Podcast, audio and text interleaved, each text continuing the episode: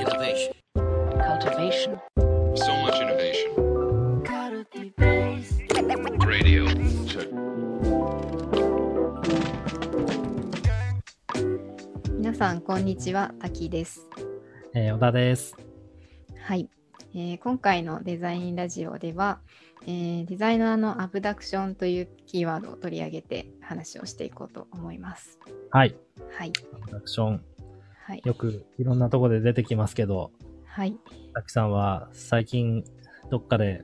使ったりしましたか？アプダクション。使ったりって言われると、あんまりこう意識的に使ってはないかなっていう感じではありますね。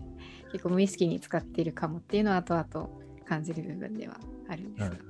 なんかこう、難しく捉えがちだったり、まあ初めて聞いたっていう方もいらっしゃるかもしれないんですけども、結構こう人間の本質的にやってる思考法の一つとか、まあ、あの、はい推論って言われたりする、三つの、三つ推論あるって言われてるんですけど、そのうちの一つとして、えーアブダクションっていう定義があって、もう絶対皆さんも一回はやったことある。うんうんアブダクションしたことない人間はいるのかっていう、そういうちょっと考えてみるのは面白いなと思ったんですけど、はいまあそれぐらいのものと言ってもいいぐらいのものですよね。うんはい。今日はこのはいアブダクションについてはい。考えていくと。そうですね。まあ今日、今日からしばらくちょっとラジオ数回でご紹介していくっていう感じですね。はいはい。はい。とはいえ、まあ、アブダクションって多分聞聞き慣れない方もいらっしゃるかと思うので、ちょっと今回はまずアブダクションっていうものが、まあ、どういった推論なのかというところの定義の部分からまず話をしていこうかなというところですね。はい。はい。じゃあ、ちょっとまず、はい。一番その前提の、えーお話のところ、ちょっと小田さんの方から少し解説をしていただこうと思います、はい。はい。えーまあ先ほども3つ推論があるっていうような話をしたんですけれども、これ画面映りましたかね？はい。えっと、YouTube で見ている方は画面でちょっとスライドが映ってるんで、もし、あの、音声だけで聞いている方はですね、気になれば YouTube の方もご覧いただければと思いますが、えーお声だけで聞いてもわかるように説明していきたいと思います。で、3つ推論があると言われているうちの、まあ、え1つ目が、えー演疫、まあ、ディダクションというやつですね。で、2つ目が機能、インダクションというもの。で、3つ目が、えアブダクションと呼ばれるもので、これあの、英語で捉えると、なんか3つ並んでる感じしますよね。えーディダクション、インダクション、アブダクションっていうような形になっていくんですけども、まあ、これが何か物事を考えていく、まあ、推論、えー何かこう、洞察を得たりとかですね、考えを深めていったり、まあ、そんなようなところで、えー頭の中で行われている、あの、考え方の、え種類であるいうような話で、えよく語られています。で、特にこの3つ目のアブダクションっていうのは、あの、チャールズ・サンダース・パースっていう、割といろんなところで、あの、パースも本当いろんなところで出てくるなっていう感じしますけれども、えー研究者がですね、えー提唱したような考え方になっているということで、まあ今日の主題になるところなんですけども、まず、演疫とか機能ってなんだっけっていう話からですね、えーちょっと触れていきたいなというふうに思います。で、まあ、例をですね、よく用いて紹介することがあるので、今日もこの例を使って、えー紹介をしていこうかなというふうに思うんですけども、まず、あの、演疫っていうのはですね、大きな前提があって、えーで、そこに対して、えー考えを深める上で、また、あの、小さな積み重なった前提があって、まあ、それによって結論を導くみたいな、えーそんなような、あの、よく大前提とか小前提とかですね、なんか、あの、言葉にするとちょっと難しいんですけども、あの、そういうような構成で、えー結論を導くための方法として、えー位置づけられていると。で、例えば、えー大きな前提として、えー日に照らされると日焼けする。まあ、これからの季節、そうですよね。太陽にの出てる元に出ると、えー日に焼けるということで、まあ、去年はあんまり日に焼けた人がいないんじゃないかなっていうふうに思いますけれども。で、例えば、じゃあそういう前提があったときに、今日外見てみたら、えー日が出てますということで、えーこの二つの前提ですね。えー太陽が出てると日焼けするよね。で、今日は日が出てるよね。ということは、人間の頭は結論として、今日何も日焼け止めとか塗らずに外に出たら日焼けするんだよなっていう、まあそういう発想に至ると。まあそういう結論を導き出すというところが演疫法的なあの推論の仕方というようなことになってきます。えーだ前提がこう積み重なって結論を出していくあの感じですね。で、一方で、機能法っていうのは何かというとですね、えーどちらかというと、えー経験とかこれがこうだということはこう言えるんじゃないかみたいなことですね。あの、数学的機能法とかやったことがある方はなんとなくあのしっくりくるんじゃないかなと。まあみんなやっててみんなわけわかんなくてですね、数学が嫌になる一つの あのきっかけにあるんじゃないかなっていう気もしなくもないんですけども。で、そうですね、デザイナーなんかあんまりここで結構数学嫌いになってる人多そうだなって感じしますよね。で、まあ、例えば何かっていうと、えー、先ほどの日に焼けメタファーでですね、日に焼けメタファーではなくて、あの、ただ日に焼けてる事例を使ってるだけなんですが、えー、この前外で遊んでいたら肌が赤くなった。で、その日は太陽が出ていた。まあ、この2つ経験ですよね。これまで起きていた事象を積み重ねてる。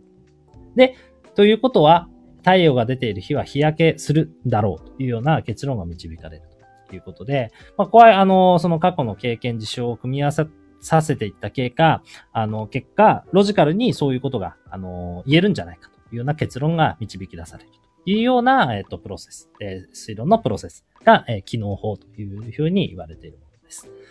で、アブダクションは何かというとですね、えー、ちょっとまた例が、えー、太陽、太陽日に焼けメタファーではあるんですけども、えー、まず太陽が出ていますと。今日は太陽が出てるんだなって、外見てみたら、えー、日が出てました。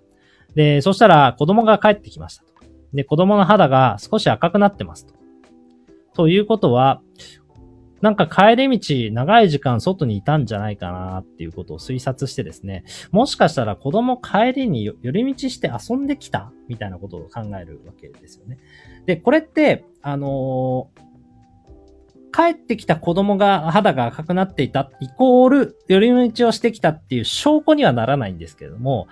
あの、そう、そうなんじゃないかっていう仮説を導き出すための、あの、きっかけとしては、あの、なんとなく、あの、整合性は取れていると。結論として、えー、何かこう、ロジカルに全てを紐解いて、えー、立てるわけではないんですが、仮説を生み出すためには、あの、十分な推論のプロセスだったりするんですね。でこういうのを仮説推論って言うんですけども、アブダクションっていうのは要は仮説を導き出すための推論のプロセスというふうによくあの言われていて、で、いろんなあの科学者がなんかあの発見をしたりとか、えー、これまでなかったなんかこう糸口を導き出すときにですね、まあ、当然それを実証するときには、まあ、演疫法であるとか機能法的な方法を使ってそれを証明していくんですけども、最初のリサーチクエスチョンを立てたり、これってこうなんじゃないかなっていう着想を得たりするときには、アブダクション的なあの頭の使い方がされているというふうなことがよく言われています。で、結局、人間って最初からなんか所有の前提を理解してたわけじゃないですよね。なんかこう、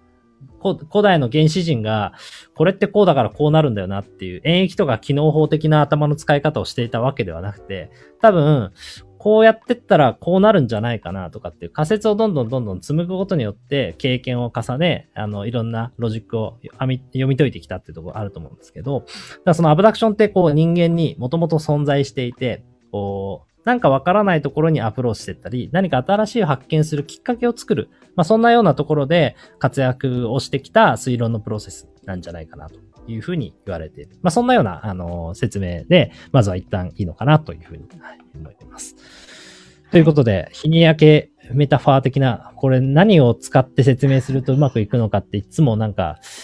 あの、難しいなと思ってるんですけども、うん、この説明どうでしたか？いや、でも、日焼けメタファーは、私はこういう説明初めて聞いた気がするんですけど、はい、わかりやすかったかなと思います。想像しながら聞いてました。はい、誰が一番わかりやすい説明をできるか選手権みたいなことをですね、ぜひなんか、あの、聞いてる方々の中でもやっていただけたらなはい、このメタファー分かりやすいとかもしかしたらあるかもしれないですね。で、このアブダクションって結構実はデザイナーとかもなんかデザインやってる人で修士とかその研究しだすとどっかで絶対出てくるキーワードだったりして、うんうん、なんかこうデザインの考え方みたいなことをみんなあの研究するんですけど、よくアブダクション的な考え方してるよねっていう話が、まあ、出てくるんですよね。はいさきさんも多分そういう経験あったんじゃないかなっていうふうに。そうですね。私はもうこのアブダクションの概念は社会人になってから知った気がするんですけど、まあ、でも知った時には確かにデザイナーがやってることってそういう考え方かもなっていうのはすごい割と納得いきましたね。はい。これなんかこうデザイナー的になんかそういうアブダクションっていうことを捉えた時に、どういう感覚がこう、これまでのなんかデザイン的な行為の中で近い感覚だったりしますか？そうですね。やっぱりデザイナーって、まあ、ロジカルに考えてやる場面もあるんですけど、っていうよりかは、やっぱりなんか、もうパッとこういう風にしたら面白いんじゃないみたいな、なんか、ロジカルにつながってないけど、なんか思いついちゃうみたいなことも結構あると思いますし、なんか、どうなるかわかんないけど、まず、とりあえずとちょっと手動かしてやってみようとか、はいまずこう可視化して表現してみようとか、なんか割とそういうことやると思うんですよね。なんかそうういう、なんていうのか、まず表現してみるとか、まずうん。なんか、こう先のイメージを描いてみようみたいなところから始めるっていうところが、まあ、デザイナーのこう取り組み方の特徴だよなみたいなところを思っていて、なんかそのあたりがアブダクションとつながる部分もあるんじゃないかなっていうふうに思ったんですよね。そそうなんかねそうこうなんていうかデザインするこう物事に対してなんか気になる部分を見つけていくというかちょっと意外性のある部分を見つけていくとか、ちょっとある意味異質な部分をこう見つけてそこに着目していくみたいなそういうアプローチが結構デザイナーの特徴としてあるんじゃないかなみたいに思っていて、まあ、そういったちょっと飛躍のあるようなこううん。発想というか、まあ、そういったところがちょっとアブダクション的な仮説形成に近いん。じゃないかなっていうふうには思いまうん。したね。うん。うん。うん。確かに確かに。なん。かその、誰しもデザイナーって、やってみなきゃダメだよねとか、本当手動かそうみたいな話、うあの、僕の大学の、あの、先生なんかは、あの、はい。ある先生が、つべこべ言わずにいいからやれ、話はそれからだっていう話を ずっとしてたんですけど、はいはい。でも結局それって結構割と本質ついてて、なんかやってみたことで初めて見えてくる部分ってあるんですよね。やっぱそれを、まあ、デザイナーのこう、まあし、ある種の身体的活動だと思うんですけど、なんかこう、書いてみたり、作ってみたり、あるいは置いてみたり、そんなことをしながら観察をして発見を得て、こう、自分が作りたかったものを見つけたり、なんかこういうものがあった方がいいんじゃないかっていうような、うんまあこう仮説を導いていったり、まあそんなことを繰り返してるっていうのが結構デザイナー的なアプローチ。うん。まあ、アブダクションの活用してる仕方なんじゃないかなっていうふうに言えるのかなということで、まあ、はい今回は、まあ、あの、そのアブダクションということをテーマに、えー、ラジオもですね、えーうん数本にわたってお届けしながら、で最終的には、あの、カルティベースのイベントとしても、アブダクションについてちょっと深掘りをしていくみたいなことを少し考えている。そうですね。そんなような感じですね。はい。というところで、なんとなく前提は整ってきたかなっていう感じがするんですけども、まあもうちょっとやっぱり皆さんの日常の中にどういうアブダクションがあるのかみたいなイメージを、ちょっとこう、今日はまずシェアして、えーこのラジオをお届けしようかなと思いますが、はい。なんかこう、デザイナーとかそういうスコープではなく、うんうん。日常の中でこれアブダクションだなーって思う瞬間って、たくさんの中でなんかイメージするもの、なんか最近これアブダクションかなって思ったものとかってあったりしますか？あー。あでもこれあの前にちょっと小田さんとも話したかもしれないんですけど、例えば、まあ、本屋に行くとかなんかお店に行ってなんかこうお店って本当いろんな商品がわーっと並んでいる中でなんかなんだろうなその中で自分が気になっているものがいきなりこう目につくみたいな、うん、そういったなんたくさんある中でどこにこう自分の目が行くかみたいなところも一つちょっとなんですかね自分の、えーなその思考としてのなんていうか着着眼点がそこに行くっていうのも一つのアブダクションに近しい思考じゃないかなっていうふうに感じたりはしましたね。なんかあのー何食べたいかって、ロジカルに説明できないじゃないですか。そうですね。たまたまなんとなくそれが目については食べたいってなるみたいな。なんかあの、このね、ご時世なんで僕全然あの、一人暮らししてて、全然自分で自炊できてないんですけど、もう、時間がなくて、お昼はコンビニとか、もう、ウーバーとかしてるんですけど、何食べたいかって考えるときって、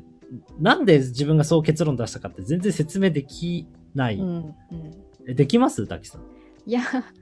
なんとなく目についてあ食べたいってなりますよね。なんか事前にじゃあこれを食べたいと思ってなんか探しに行くかっていうと、あんまりそういうことないなって思いますよね。なんかね、栄養とか、なんかそういう形で、いや、ちょっとこれ野菜今日食べてないからこれ食べなきゃなっていうのは、割と、あのーなんだろうな、免疫とか機能的な、なんか頭の使い方で、こう、導いてるような、うん、あのー意思決定してると思うんですけど、いや、今日なんかわかんないけど、これ食べたいな、みたいな感覚があるときって、多分、いろんな昨日食べたもの、今日食べたものって思い返しながら、あるいは最近これ食べてないなとか、あ、なんかこんなものがお店の中置いてあるとか、そういうことをなんか積み重ねてった結果、自分は今これが食べたいのかもしれないっていうような、なんかそんなようなことを思う。みたいな経験は多分皆さん誰しもあるんじゃないかなそうですね。これは多分アブダクションうんうん。料理とかってそう考えるとアブダクションいっぱいあるかもしれないですねそうなん。ですよ。私も今料理のこと考えてて、スーパーにこう買い物に行って、何作ろうかってあんま考えずに結構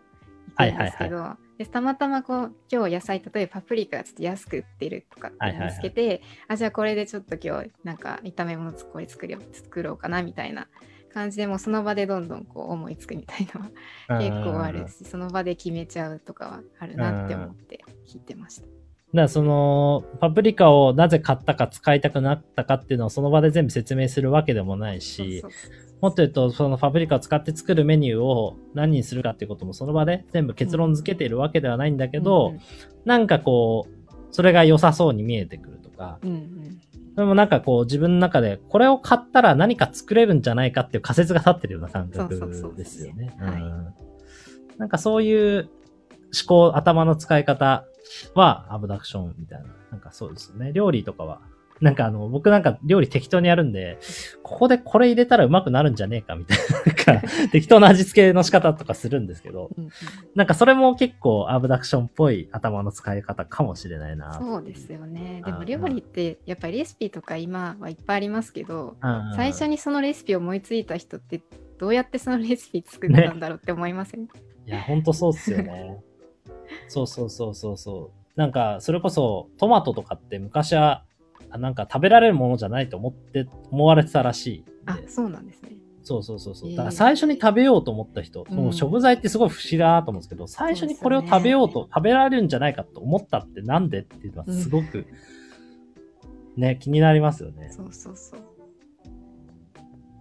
まあ誰かがその過程で死んでるんだと思うんですけど、いろんなところで。でもなんかあの、そういう、なんかこう、これってどうなるのかな、やってみたらどうかなっていうふうに、ふと思いつくみたいなところの中に、まあ、アブダクションっていうのは潜んでるというところで、まあこう、皆さんの中でもついやってみたくなるとか、なんかこう気になってしまうとか、なんかこれやったらどうなのかなっていうふうに考えたくなっちゃう。みたいな瞬間が仮説として生まれてきている瞬間。まあ、そういうところは、まあもしかしたらアブダクション的な推論をしているのかもしれないというところですね。まあちょっとこう、皆さんの中で、最近アブダクションっぽい考え方した時って何かあったかなって、絶対あるはずなんで、少し思い返して、なんかこう見つけていただけるといいのかなっていうふうにはい。思いますね。はい。ということで、ここから、えーラジオで、まあ、アブダクションについて、えーご紹介をしていきますが、えー次回はそういう意味で言うと、少しもうちょっとこう、アブダクションっていうこととデザインっていう観点を結びつけて、まあ、このまでの経験の中でアブダクションっていうのをデザイナー的な観点でどう捉えているのかということをですね、少し紹介して、はい。えーまあ、デザイン的な物事の考え方を皆さんにもちょっとこう体感してもらうみたいなところにこうつながるといいなというふうに思っております。はい。はい。ということれ締め方どうすんだっじけ 久しぶりにやったから分かんなくなっちゃいました。はい。ここで、はいでは、締めましょうかね。はい。では、ここまで皆さんお聞きいただきありがとうございました。ありがとうございました。